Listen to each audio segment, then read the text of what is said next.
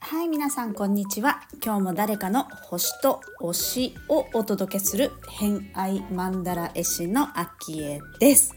この番組は毎回呪術つなぎにお友達を紹介していただきながらゲストの好きなものを語っていただく番組となっております。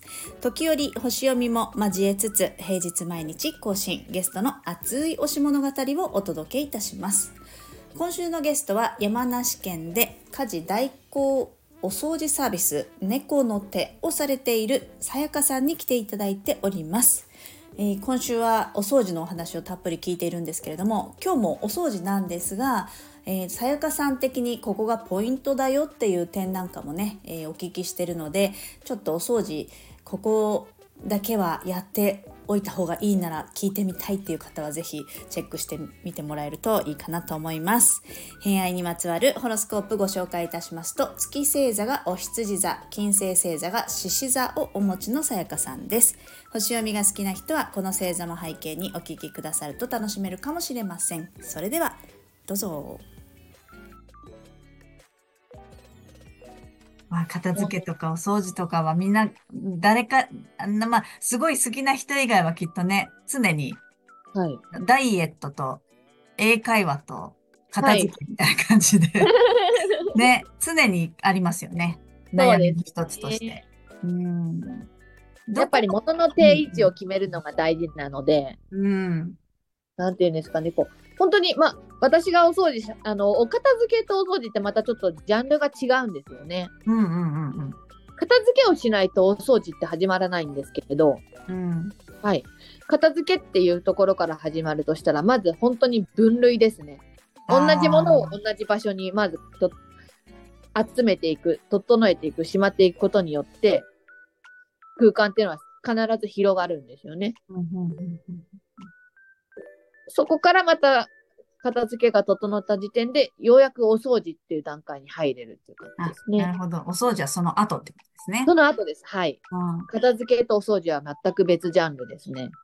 じゃあもし、こう、お願いしますってすごく、こう、乱れてた状態だと、一番最初にやることって、まもう片付けです。片付け。それ一回全部出すみたいな。そうですね。あの、出してある状態が多いので、そうですよね。そうか。出ている状態の方が多いので、まず出ている状態を分類して分類か。うんしまうと、掃除機がかけられる状態にすると、基本的に床に物っていうのは、置かないことっていうのがまあ大前提なんですね。お掃除のしやすさからすると。うん。もう床床に全部物が出てる時点で、それをまず整えて片付けていく。そこから入りますね。うんはい。そうするとようやく床が見える。じゃあそこから掃除機をかけることができる。うんうん。募金がけができる。これがお掃除っていう段階に入れる状態ですね。もうそこまで来ると、お掃除以前のとところが結構、まずステップとして入ってくるってことですもんね。はい。あ結構多岐にわたりますね。あのー、お掃除だけだとあれですけど、家事代行も入ってくるから、整う、はい、もこう、なんか、うえっ、と、しょ処分するとかから、うそうですね。えー整理収納とかお片付けっていうのも入ってくるので、家事代行の中でもジャンルがやっぱりいろいろありますね。うんやっぱり定期的にされてる方は、もう、あの、そういった家事の中でもお手伝いする感じになるんね。そうです。もうこれは本当にもうその通りで、うんうん。あのー定期的に入らせていただいてる方っていうのは、やっぱりきちんと整うことができるようになってきますね。ですよね。はい。綺麗がデフォルトになってきますもんね。そうです。はい。その状態に一回リセットって私はよく言ってるんですけど、うんあのー一度リセットしてきれいにすることで次につなげられるんですよね。物がいっぱい出てる状態でも私が家事代行で入ることによって、お掃除で入ることによって、一度その状態をリセットするんですね。綺麗な状態に戻すってことがこれリセットなんですけど。それをすることにやっぱり綺麗が維持できるようになってきます。必ずできるようになってきます。なんかね、おしゃべりしてるとすごく自信が湧いてきそう。そうやってなんか誰にで。もできます。あーね誰にでもできます。はい。で、お掃除することってこれいいことしかないので、ーうん。家が綺麗であることってこれ本当にいいこと、プラスでしかないんですよね。うんうんうんうん。で、やっぱり、もともと綺麗なお宅っていうのももちろんあるんですよね。綺麗なお宅で、そのまま綺麗を維持していいきたいから家事代行で入ってください。私が入って、じゃあ、はい、どこを綺麗にするんだろうっていうぐらい綺麗なお宅もあるんです。うん。そういうお宅っていうのはやっぱりこう、なんですかね。人生がこう、やっぱりうまくいってる方たちって言ったらあれですけど、成功してる方たちのお宅はそういうお宅が多いです。うんそれもい一生懸命探してどっかやるってことですね。そうです、そうです。でも一生懸命探します。見つからないけど、ここ、ここをやろうかなみたいな感じですねそ。うです。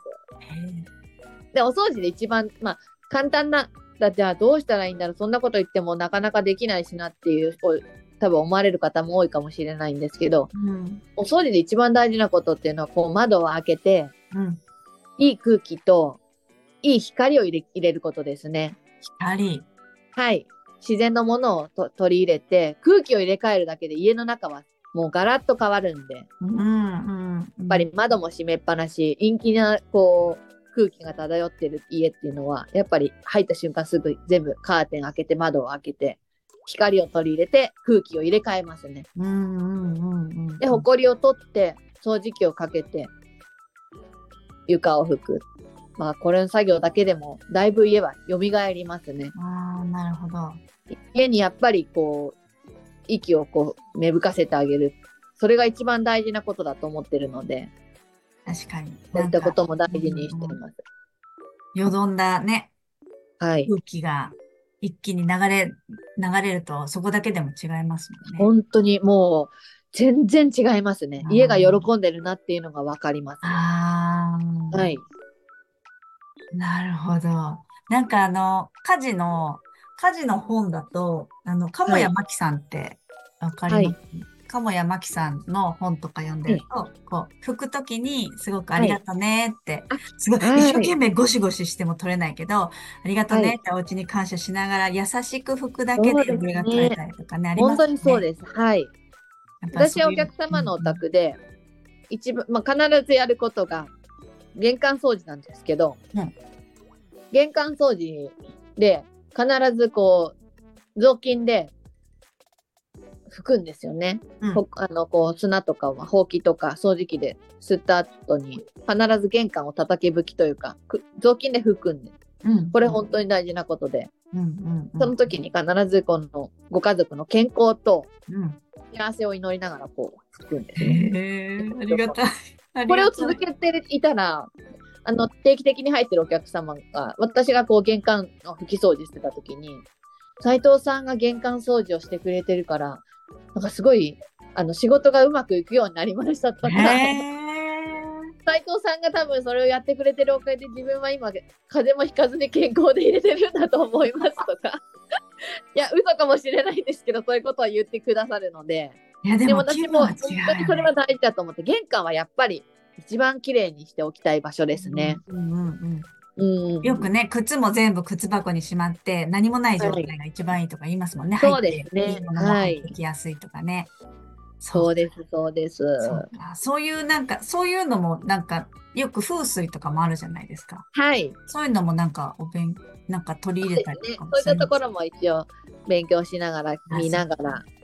でも、そこばっかりに頼らないで、自分の直感ですね、一番大事にしてるのは。まあその家その家で全く違うので、うん、ちょっと入った瞬間、こう、私は霊的なものが別にも持ってるわけではないんですけど、うん。ちょっとここが、ちょっとなんか、空気が違うなって思う場所があったりするんですよね。そうすると、そこは本当に、こう、なるべく空風を通すようにしたりとか、光を通すようにしたりとかして、で、綺麗に。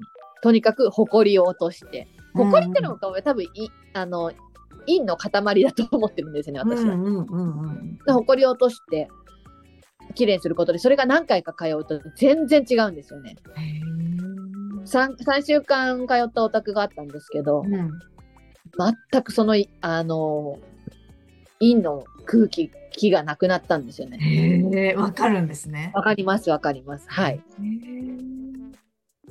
あ、でもなんかよ、た、溜まってる、よどんでる、なんかこう、ありますよね。この、ねここの区画ちょっと通した方がいいみたいな。はい。あ、そうか、そそういうところか。なるほどね。まあでもそういう直感っていうかね、いっぱいはいいろんなオタクを見たりとかされてるから余計わかりやすいんでしょうね。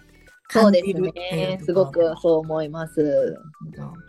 すごい。いや、なんかね、あの、みんなに共通する話だから、すごく想像もしやすいし、はい。取り入れやすいお話だなって思いながら聞いてましたけど、でも、とりあえず、こう、窓は、うち私、北海道ですよね。札幌なんですけど、そうか、それじゃちょっと寒いですよね。それでもね、やっぱり私も開けたいんですよね。はい。でも開けるともう5秒ぐらいでも寒いんだけどっていう。うんでも5秒でも大事ですよ。いや、そうですよね。はい。そうか、開け、少しだけ新しい空気を毎日入れてうん大事だと思います。うんうんと通り道をね、作ってあげるのいいですね。はい。わかった。じゃあ、玄窓を開けることと玄関掃除をする。そうですね。はい。そう、結構ポイントですね、そこがね。はい。ポイントだと思います。わかりました。皆さんもしてもらえればいいかなと思います。はい。ありがとうございます。じゃあですね、そろそろ、えっ、と、今後の活動のこともちょっと聞いていきたいかなと思うんですけれども、まあ、今の家事代行だとかご依頼を受けて、えーお仕事をされてると思いますけれども、はい。告知、特にこう、あの、イベントがあるとかじゃないと思うので、告知とはいいうことになると、インスタグラムがメインですかね。そうですね。はい。じゃあ概要欄の方に貼ってあるインスタグラムをチェックしてはいいた。だくと。で、なんかはい気になってお願いしたいっていうときは、あの、ダイレクトメッセーあジ。そうですね。あはい。インスタグラムの方のダイレクトメッセージからお願いできればと思います。わかりました。結構ね、大掃除が終わってすぐなので、綺麗になってる方もいれば、はい。せずにちょっと過ぎちゃったっていう方もねうん。そうですね。ね、大掃除別にね、冬にやらないっていう方も増えてきそうです、ましたねそうです。。はい。もう、うんもちろんその通りです。寒い。もうお掃除は本当に、あの、早めにやった方がいいと思ってますので。本当はね、こまめにね、あの、大はい掃除いらずが一番いいんじゃないかなと思いますそうですね。みんな思ってると思いますけど、はいはいあの、そういう気になることがあれば、じゃあお問い合わせいただければ、山梨ですね。はい。山梨県です。はい。山梨気にの方は、あの、チェックしてみていただければと思います。ということで、えっ、と、今週のゲストは、斉藤さやかさんに来ていただきました。ありがとうございましたどうもありがとうございました。ありがとうございました。はい、ということで今回の偏愛マンダラジオいかがだったでしょうか？えーお掃除のポイントは窓を開けて空気を流すこと、もう一つは玄関の叩きを拭くこと、まあ、玄関をきれいにすることですね。この2点をするとすごく変わるっていうふうに、えーおっしゃってましたね。私も聞いてからもうすぐに窓を開けましたね。あの日々の窓開けはですね、ですね朝起きたら窓を開けて外に1回出るんですよ。そして、えー深呼吸しながら、まあ、世界に「おはよう」を伝えながらですね内側の体の中に溜まっている、えーこもっていた空気と、えー外側の空気をこう入れ替える、まあ、体内を換気させるみたいなイメージですかねそれはやってたんですよね。でもいかんせん北海道は寒いもので 開けるとめちゃくちゃすぐに家の中冷えるんですよね。だけどあの家族がいたりすると文句言われるので寒いってね言われるのでその朝私が一番最初に起きるのもあってみんなね布団もかぶって暖かくしているしバレないから、えーそっと窓を開けてでもね10秒ぐらいかな。10秒ぐらい換気します。一回外の空気を入れる。なんかまあ自分の体の中をこう空気の入れ替えしてるんだったら家の中にもちょっと入れてあげたらいいよねって、まあ、単純に思いましたね、うん、冬でも。夏とか春とかはもううちはほぼずっと開けてますね。あまりにも嵐でなければ、うん、白樺花粉の時は閉めてるかな、うん、それぐらい。あとはもうずっと,、えー、とリビングはほぼ壁一面窓なので、えーそこを開けてますね。開け放って仕事とかしてますね。はい。あとは玄関の叩き。玄関の叩き拭くの私実は好きなんですよ。綺麗になるから。ただね靴が多いんですよ。あとは冬なんで雪つけたまま帰ってくると玄関がこう濡れちゃうんでそれのちょっとねこうやってたりするんですけどなのでこう何もない状態っていうのがなかなかないんですけどそれでも、えー、靴は出さないようにして靴箱にしまっていたりだとかえっ、ー、とうん叩きをきれいに雑巾で拭くっていうのは気持ちよくてもうでもすぐやりましたねその日はね。あのはいあの言われてやるっていう素直な心が皆さん大事でございますよ。はい、ということでその2つやっておりますね。あとはちょっと西洋先生術の話今回全然出なかったので最後にしておこうかなと思っていたんですけれどもあのお掃除とか整理整頓きれい好きみたいなのって皆さん何座って想像されますでしょうか？私はもう完全に乙女座さんかなっていうふうに思うんですけれどもあの乙女座さんってやっぱりこうね整理整頓するとかきっちりかっちりしてるのが好きみたいな、えー、星座サインなんですけれども、まあ、それがどこの天体が出持ってるかっていうのも出方が違うかと思うんですが、えー、一番そういう風に綺麗好きなんじゃないかなと思われる星座のイメージは乙女座。あと次に思うのは蟹座さん。なんかお家の家事の仕事だったりとかっていうのは割と好きなのかなとかね。あとは天秤座さん。かな？天秤座さんはこう美しさとかバランスの良さみたいなこだわりも結構強い方が多いので、えー、綺麗に整えて美しい状態を保ちたいとか自分が見える範囲は綺麗でいたいとか、えそういう意識が高い方が多いように思うので、まあ、この星座さやかさん持ってるのかなってホロスコープチャート見てみてたんですけど乙女座がですね乙女座も6ハウス対応するのが6ハウスなんでね乙女座の。乙女座も6ハウスも天体ハウスないんですよね。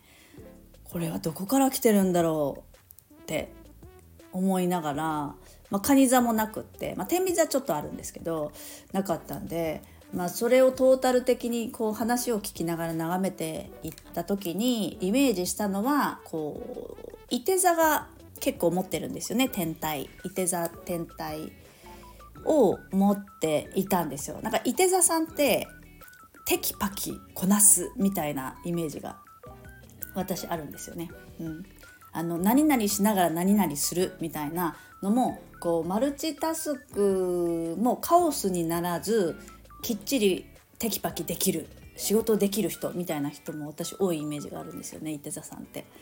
あの自由っていう象徴もあるんですけどテキパキっていう印象も強いのでそこから来てんのかなとかね思いながら聞いてました。